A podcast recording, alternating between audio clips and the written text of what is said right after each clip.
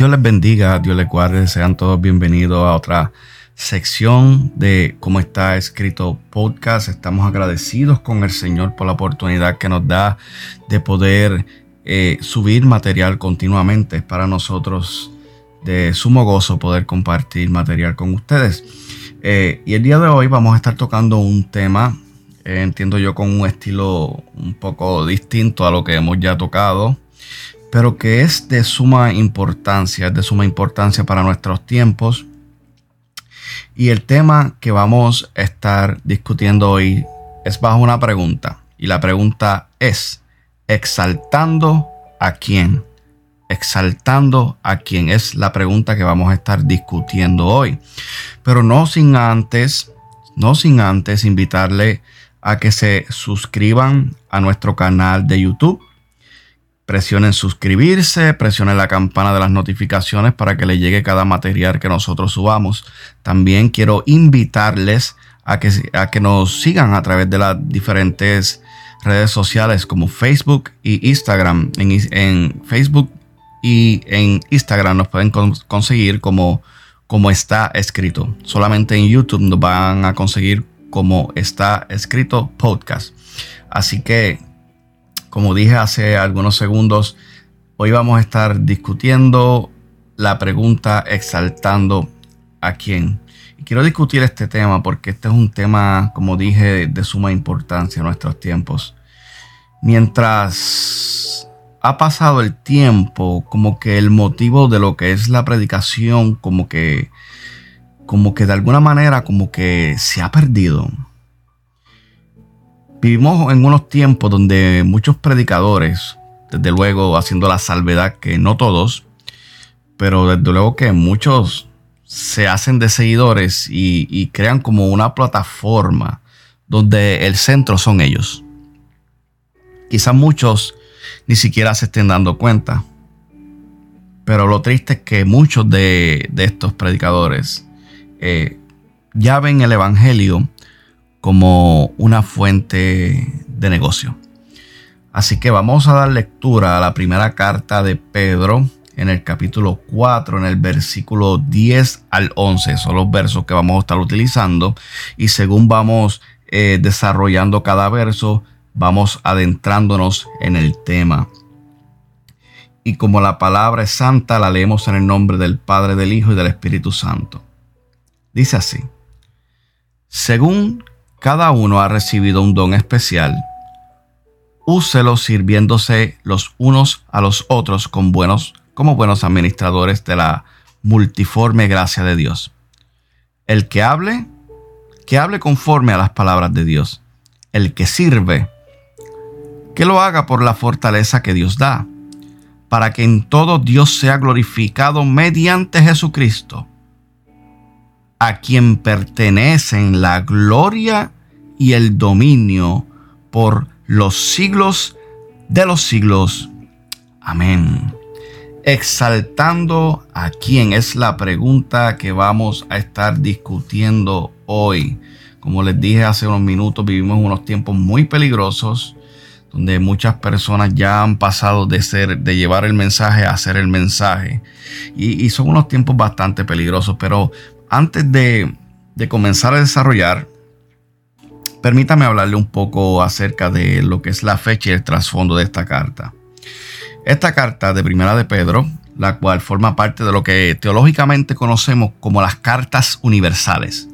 Y esta carta fue escrita posiblemente entre el año 64 al 65 después de Cristo. Algunos historiadores sobre esta carta sugieren que los cristianos en este tiempo eran víctimas de no solamente de lo que era la persecución, sino también de, burla de muchas personas. Eh, eh, y en este tiempo sufrían lo que era el encarcelamiento, aparte de la muerte. También sufrían lo que era la confiscación de lo que eran las propiedades. Era parte de, este trasfondo de lo que pasaba en, aquel entonces. Eh, y todo esto surgía por simplemente seguir y exaltar a Cristo. Interesante. Pero exaltar, permítame definirte lo que es exaltar, antes de continuar adelante. La Real Academia Española nos dice que viene del, del latín exaltare. Y esto significa elevar a alguien o a algo con gran auge. Y también es definido como realzar el mérito de alguien. Eso es, eso significa exaltar. Ahora, siguiendo, cerrando este paréntesis, siguiendo con lo que es la, carta de, Pedro, esta, esta carta cuenta con una diversidad de temas que se discuten. Sin embargo, hay dos puntos que van de la mano con lo que hoy queremos llevar o lo que quiero llevar a ustedes. Y estos dos puntos son la posición del creyente y la conducta del creyente. Son dos puntos importantes que resaltaron en mi estudio y que quiero compartir con ustedes. La posición del creyente y la conducta del creyente. Cuando hablamos de posición, hablamos de posturas. ¿Dónde debo yo estar posicionado o parado yo como creyente? ¿Cierto? Eh, cuando hablamos de conductas, hablamos de lo que es un conjunto de acciones llevadas a cabo por un individuo. Ambas son acciones. Así que mi postura y mi comportamiento son acciones. Si yo sé cuál es mi posición, entonces yo voy a actuar de acuerdo a ello.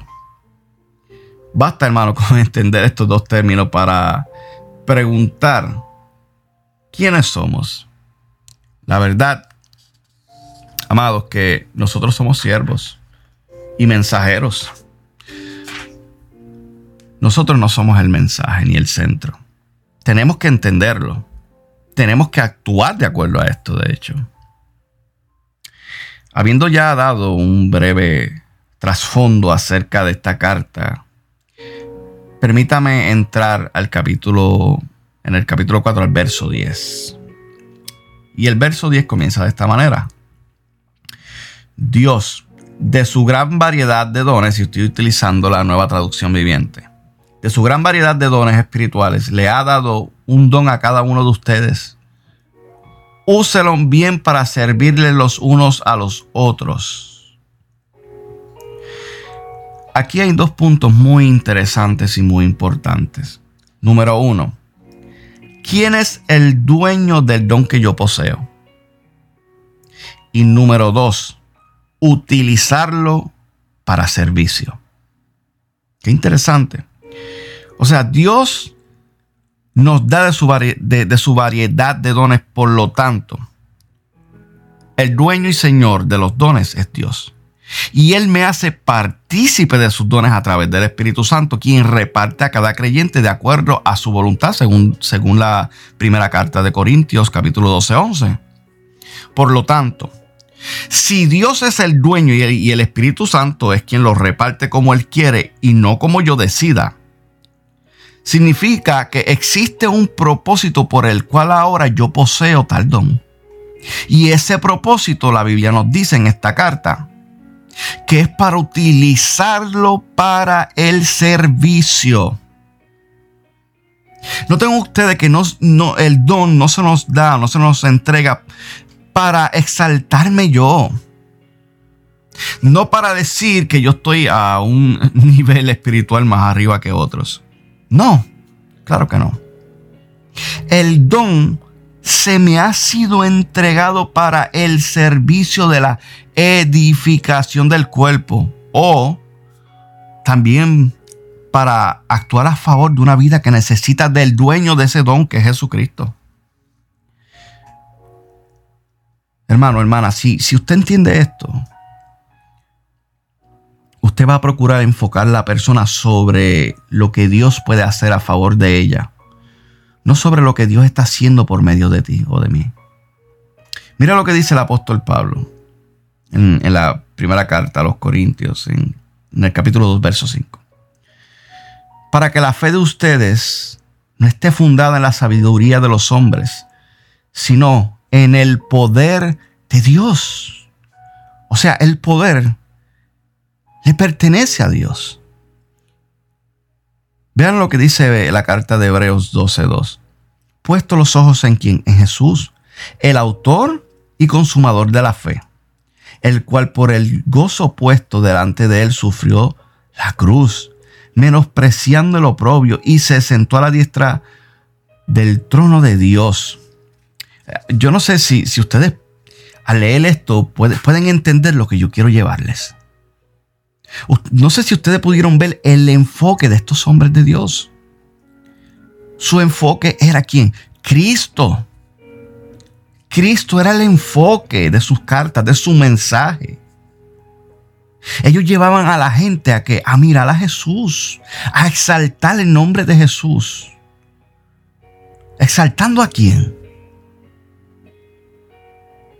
Vamos a ser buenos administradores. ¿Qué es un administrador? Bueno, un administrador es alguien que maneja bienes ajenos. Vamos a exaltar al único que merece gloria y honra. Quítese ya del medio y escóndase detrás de la cruz. Mire, si usted mira los evangelios, van a encontrar ciertos relatos o hechos vergonzosos sobre los apóstoles. Y uno de ellos es Pedro regañando a Jesús. Y uno se pregunta, ¿por qué no se omitió estos detalles? Ah, bueno, porque ellos, ellos querían mostrar y dejar en claro que somos barros imperfectos que necesitamos de la misericordia de Jesús. Ellos querían mostrar que no tenían nada de que jactarse, pero sí mucho por qué glorificar y exaltar el nombre de Jesús. Yo te pregunto, ¿exaltando a quién? Permítame pasar al verso 11. Si alguno habla, hable conforme a la palabra de Dios. Si alguno ministra, ministre conforme al poder que Dios da.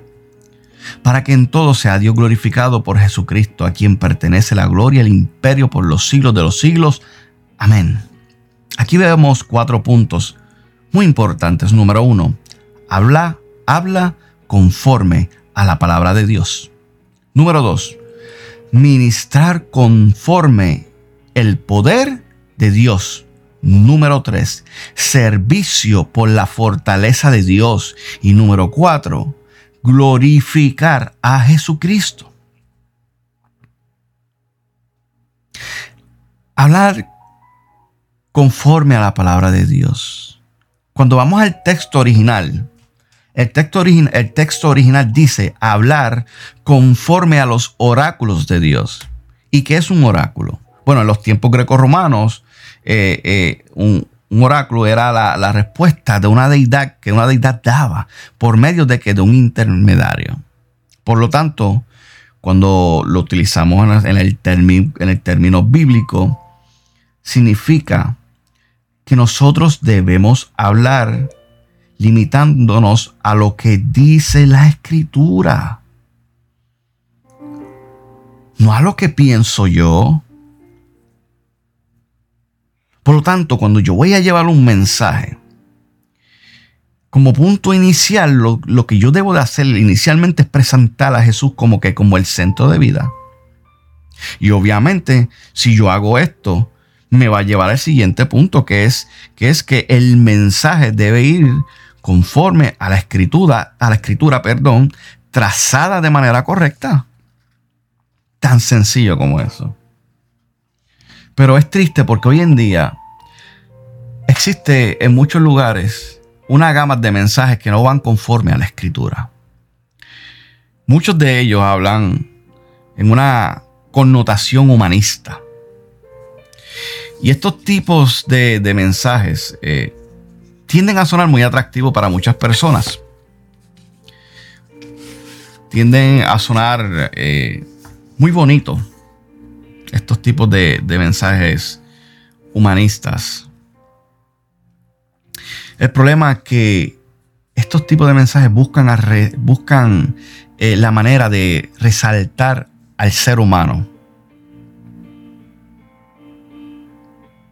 A creer completamente en ti. Tú puedes, te dicen, tú eres capaz.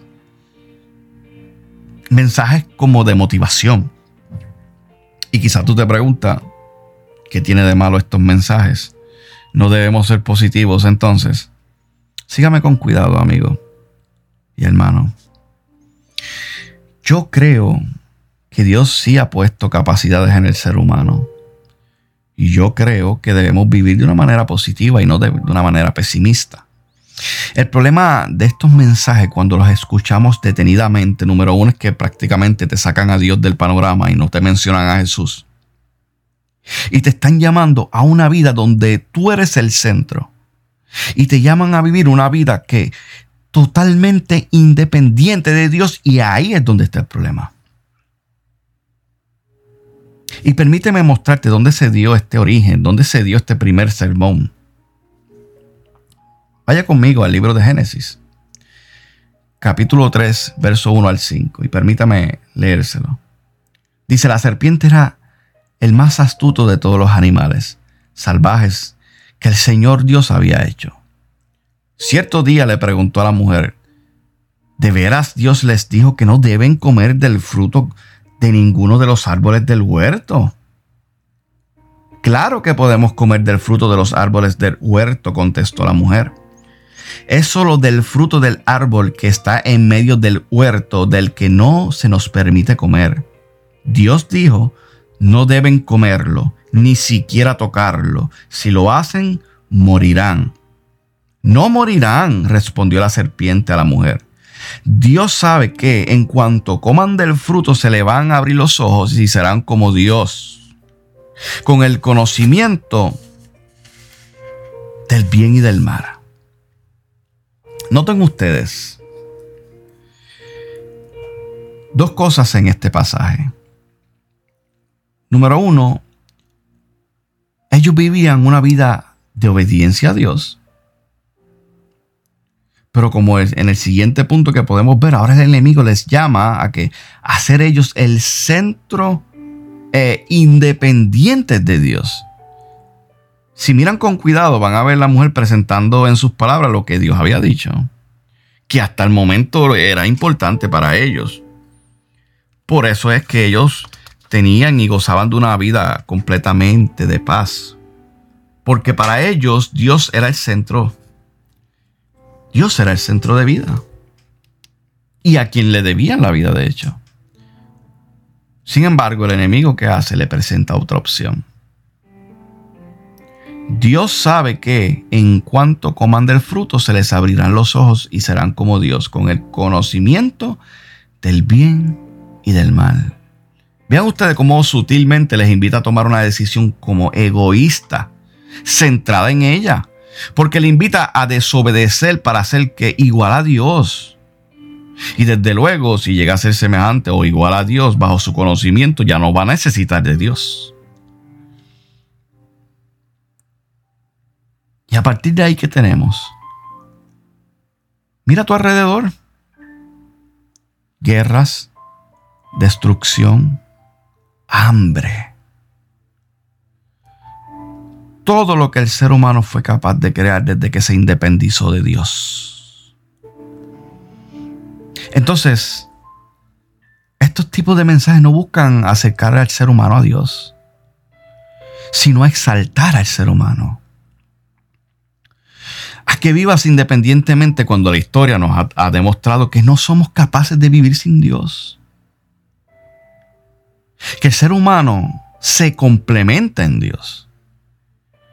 Si usted piensa que tener autos lujosos y alto dinero es lo que el ser humano necesita para ser feliz, entonces está muy lejos de lo que es la realidad de la vida. ¿Usted sabe cuántos millonarios no han tomado la, la mala decisión de terminar con sus vidas.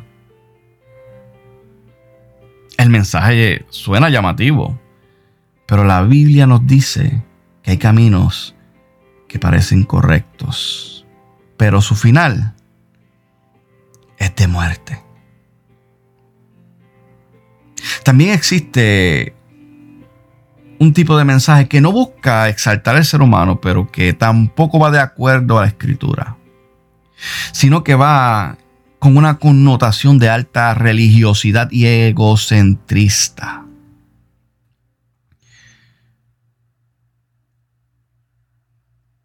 Predicadores que toman el micrófono y comienzan a hablar cosas como esa mujer con pantalones que lo que quieren es que la miren.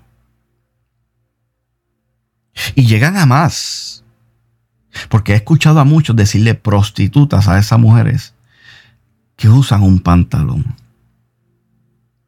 Ese es el Evangelio.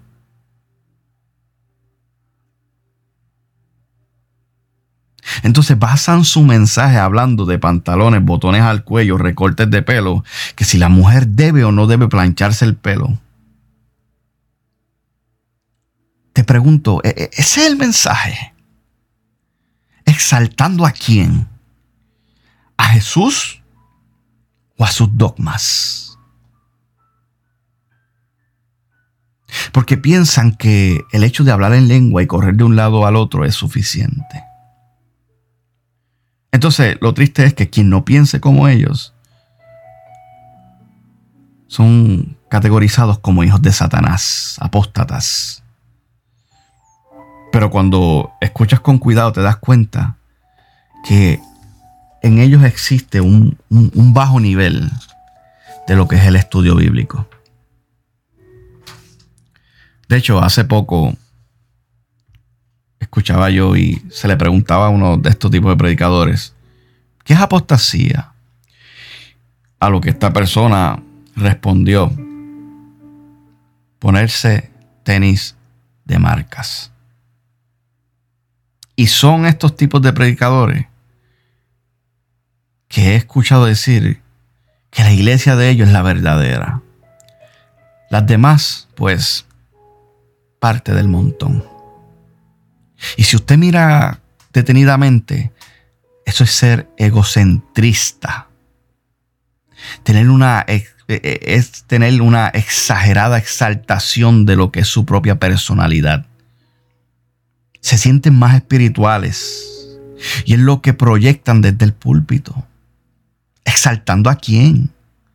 Su espiritualidad, sus dogmas, sus insultos a la mujer para mí esto es alarmante porque estas personas cuentan con miles de visualizaciones. Y da a preguntar, ¿estamos escudriñando nosotros las escrituras? Y no se equivoque, yo quiero dejar en claro que yo creo en el recato a la hora de vestir, en la prudencia. Pero estos mensajes están muy lejos de exaltar a Cristo. También tenemos otros tipos de mensajes que ahora se basan en sus sueños y profecías extrabíblicas.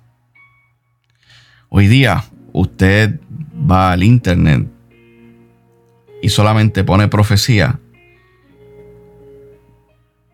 Y es, sorprendente la cantidad de mensajes que usted va a encontrar. Vas a ver la, la cantidad de personas con, muchas cantidades de personas con título como Así te dice el Señor. Terremotos, para tal lugar. Entonces se graban hablando en lenguas, de lo cual quiero hacer un paréntesis. Yo creo en los dones del Espíritu, yo creo en el hablar en lenguas. Habiendo dicho, esto, pues cierro el paréntesis. Pero estas personas se graban y entonces comienzan a profetizar. Entonces es interesante cuáles las profecías, las cosas que Dios les muestra según ellos. Por ejemplo, dice, me dice eh, Dios que hay una persona con problemas de matrimonio. O si no dicen, o me dice Dios que hay una persona con un dolor de cabeza. Hermano, ante tantas personas, ¿quién no tiene problemas en el matrimonio? ¿Quién no puede tener un, un dolor de cabeza? ¿Sabe cuántas personas no hay con problemas matrimoniales o dolor de cabeza? Entonces lo triste es que como a las personas les gusta que les profeticen en vez de abrir la Biblia, ah, pues andan buscando estos tipos de predicadores. Y por eso es que tenemos tantos ministerios que tristemente han nacido de la carne y no del corazón de Dios. Y que al final caen y luego se enojan y se apartan de Dios. ¿Por qué pasa esto? ¿Sabe por qué? Porque no se abre la Biblia Entonces tú te das de cuenta que se, denominan profetas y ustedes ven los flyers y dice noche de profecía con fulano el profeta. Wow. Exaltando a quién? ¿A Jesús o a su, o a su título? Tantas personas con necesidad.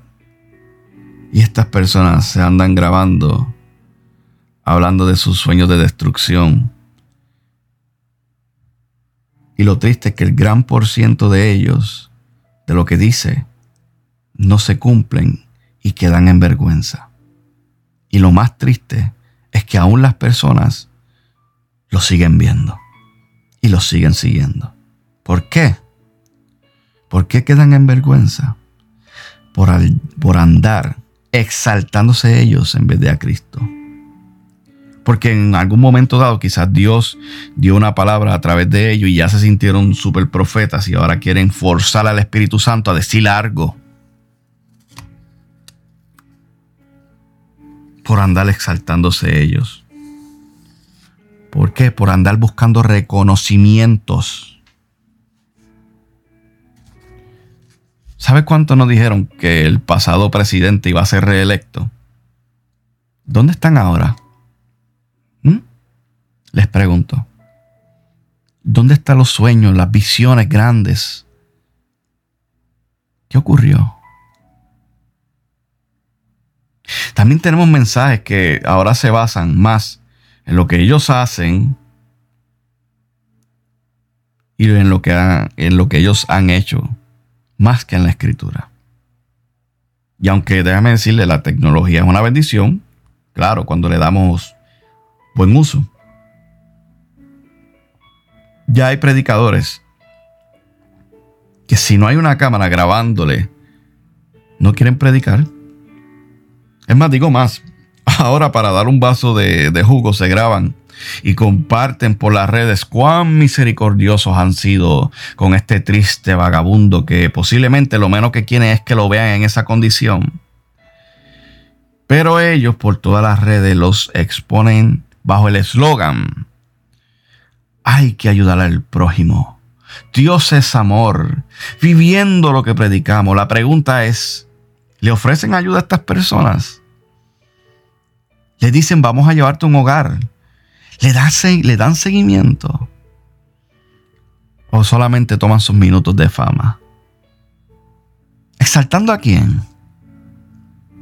¿Exaltando a quién?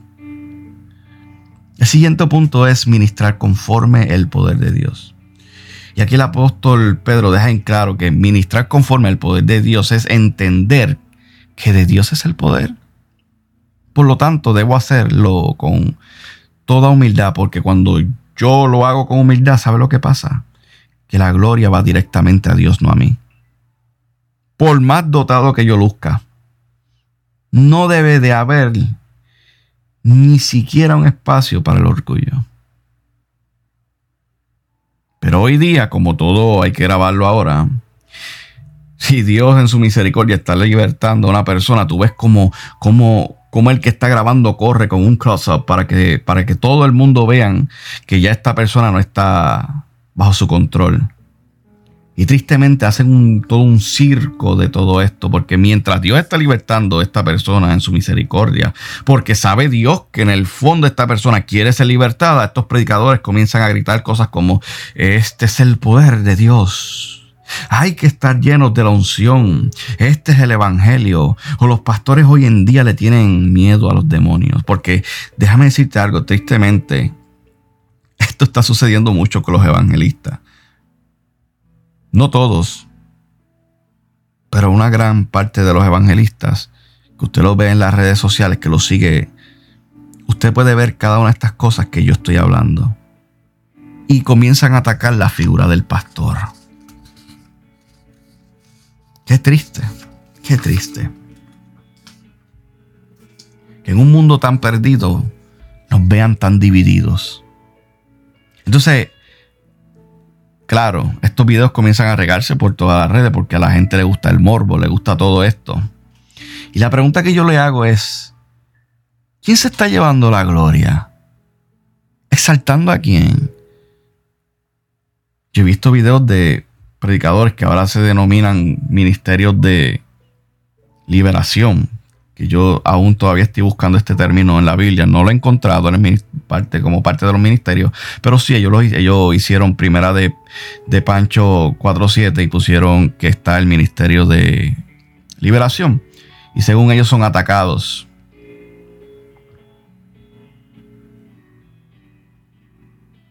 Y he, visto videos de algunos de ellos diciéndole a, los que están hoy, no lo toquen y le dan una orden a la persona, tú, ven aquí, camina hasta de mí. Y usted ve a la persona caminando como si fuera un zombie hasta, hasta donde él o donde ella. ¿Quién se está llevando la gloria ahí? ¿O usted piensa que el Evangelio se trata de humillar a una persona? Porque esto de andar grabando a una persona poseída que está fuera de sus cabales es humillar a una persona. Y claro, que consigue muchos likes, sí. Pero, pero han pensado cómo, cómo se siente esta persona. Que miles de, miles de personas vean esto. Esto, esto es triste por demás. Es triste por demás. Esto para mí es preocupante porque son estos tipos de predicadores que quienes cuentan con un gran número de seguidores. Y entonces, cuando son expuestos como por, por, la palabra, recurren a decir que es que se les tiene envidia. Por eso es que quise discutir este tema con usted sin mencionar ningún tipo de nombres, porque el motivo no es atacar algún ministerio, sino más bien es concientizar a qué tipos de personas estamos siguiendo escuchando. Porque también quiero hacer la salvedad que yo sí creo en el poder de Dios. Yo sí creo en los milagros y en la liberación. Tampoco estoy atacando el ministerio de evangelismo, para nada. Pero vuelvo a repetir. Nuestro único objetivo es concientizar y si usted está en esta práctica, reflexiona y vuelva al centro del motivo, que es exaltar a Jesucristo. Eso es todo. Servicio por fortaleza de Dios. Tan sencillo como entender que los dones no son por, por, esfuerzo propio, sino dados de lo alto. Entender que todo lo que tenemos ha sido Dios quien nos lo ha dado y finalmente glorificar a Cristo. Y yo entiendo que esto es algo que no necesita una gran explicación. Necesitamos enfocar a la gente en Cristo. Él fue quien murió en la cruz. Él fue quien fue rechazado. Él fue quien resucitó. Y Él es el único digno de completa alabanza.